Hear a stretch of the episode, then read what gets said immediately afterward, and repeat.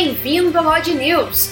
Tô de volta para te atualizar sobre as principais notícias dessa semana. Para quem não me conhece, além de participar da bancada do Midcast Política, eu também faço um boletim de notícias todo dia de manhã lá no Twitter. Para não deixar morrer o hábito dos nossos antepassados de acordar e já abrir o jornal. No caso, o seu jornal pode ser o arroba é só seguir. Sintoniza aqui na mesma timeline, estamos gravando esse podcast no dia 30 de novembro, segunda-feira. Sem mais delongas, vamos lá.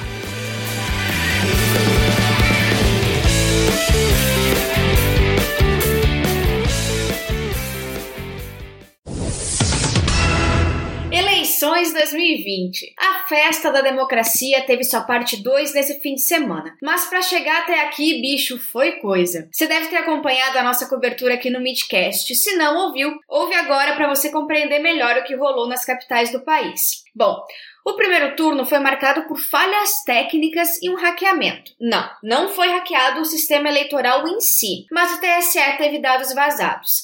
Enfim, nesse sábado foi preso o responsável pelo hackeamento. Ele se identifica como Zambrius, um menino de 19 anos, gente. A falha técnica do primeiro turno, que atrasou a somatização e divulgação dos votos, não aconteceu no segundo turno. Na sexta-feira, a equipe técnica do TSE fez vários testes no supercomputador. Mas a investigação sobre o hackeamento e a falha técnica não vai acabar por aqui, mesmo porque houve uma tentativa de hackeamento no segundo turno. Segundo o presidente do Tribunal Superior Eleitoral, Luiz Roberto Barroso, o ataque não foi bem sucedido. Mas o Procurador-Geral da República, Augusto Aras, já enviou ofício à Polícia Federal para saber se há envolvimento de autoridades nesses ataques hackers.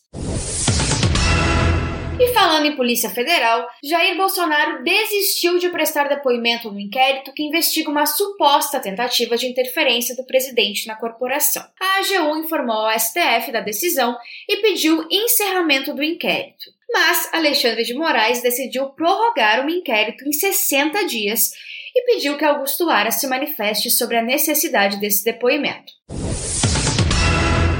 governo federal afrouxou o processo de exportação da madeira de IP, uma das madeiras brasileiras mais cobiçadas no mercado internacional. Segundo apurou o Estadão, o afrouxamento aconteceu em agosto do ano passado e, com isso, as madeiras foram vendidas sem controle e a preço de madeiras mais desvalorizadas, como o eucalipto, por exemplo. Essa decisão contraria o próprio parecer técnico do IBAMA, que solicitou que a espécie fosse incluída em um sistema de monitoramento internacional como espécie em perigo de extinção. Agora é hora de vergonhas internacionais. Não é só os brasileiros que Jair Bolsonaro faz promessas vazias. No dia 4 de agosto, vocês devem bem lembrar, aconteceu uma explosão no porto de Beirute, no Líbano. O Brasil prometeu a doação de 4 mil toneladas de arroz. Promessa feita, obviamente, pela boca do presidente Jair Bolsonaro. Até hoje não chegou. Porque, obviamente, a logística é extremamente complexa. A esperança é que a carga, que era para ser em caráter emergencial, chegue ao país entre dezembro dezembro e janeiro.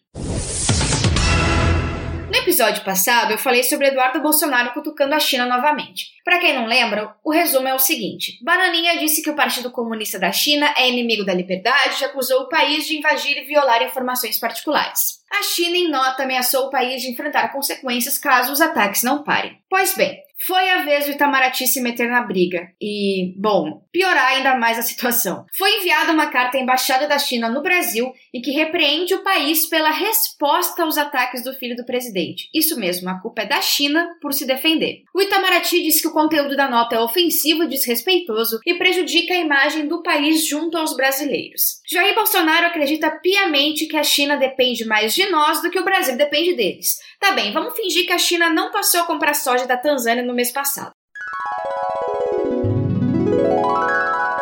Nos discursos de abertura da Assembleia Geral das Nações Unidas deste ano, por exemplo, os presidentes Bolsonaro e Trump foram praticamente os únicos a falar em liberdade. Naquela organização que teria sido, que foi fundada no princípio da liberdade, mas que a esqueceu. Sim, o Brasil hoje fala em liberdade através do mundo. Se isso faz de nós um páreo internacional, então que sejamos esse páreo encerrar esse episódio, eu acho importante pontuar. A pandemia ainda não acabou. Pesquisadores e especialistas já falam em uma segunda onda, então, por favor, fique em casa, falta muito pouco para as vacinas.